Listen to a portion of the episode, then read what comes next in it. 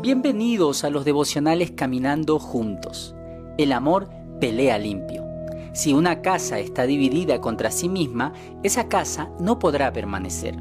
Te guste o no, el conflicto en el matrimonio es inevitable. Cuando se casaron, no solo unieron sus esperanzas y sus sueños, sino también sus heridas, sus temores, sus imperfecciones y su bagaje emocional. Desde que desempacaron luego de la luna de miel, comenzaron el proceso de desempacarse mutuamente y de hacer el desagradable descubrimiento de cuán pegadores y egoístas pueden ser.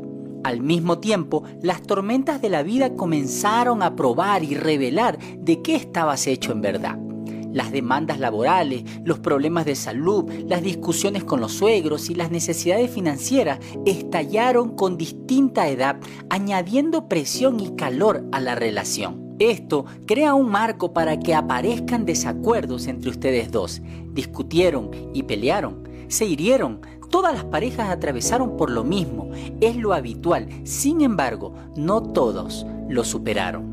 Así que no creas que poner en práctica el desafío de hoy alejará todos los conflictos de tu matrimonio. En cambio, se trata de abordar el problema de una manera tal que cuando lo atraviesen su relación se vea enriquecida, los dos juntos. Es probable que el daño más profundo y desgarrador que puedas hacer o que le hayas hecho a tu matrimonio ocurra en pleno conflicto, porque es el momento en el cual tu orgullo es más fuerte.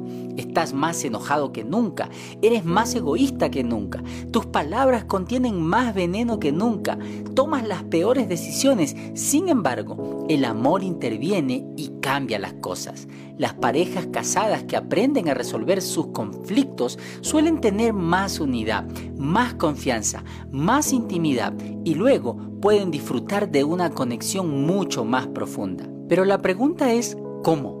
La manera más sabia es aprender a pelear limpio, estableciendo reglas del juego saludables. Si no tienen pautas para abordar cuestiones problemáticas, no respetarán los límites cuando se caldeen los ánimos.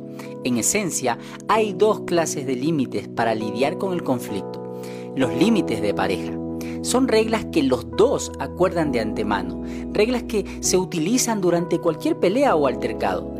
Si se violan estas reglas, cualquiera de los dos tiene derecho a hacerlas respetar con delicadeza, pero de inmediato. Estas reglas podrían incluir, nunca mencionaremos el divorcio, o no traeremos a colación temas del pasado y sin relación. Nunca pelearemos en público ni frente a nuestros niños. Nos tomaremos un descanso si el conflicto alcanza un nivel peligroso. Nunca tocaremos al otro para hacerle daño. Nunca nos iremos a dormir enojados. El fracaso no es una opción. Pase lo que pase, lo resolveremos.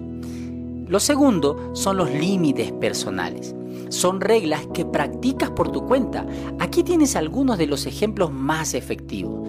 Escucharé antes de hablar. Que cada uno sea pronto para oír, tardo para hablar y tardo para la ira, lo dice Santiago 1.19 abordaré mis propios problemas con franqueza.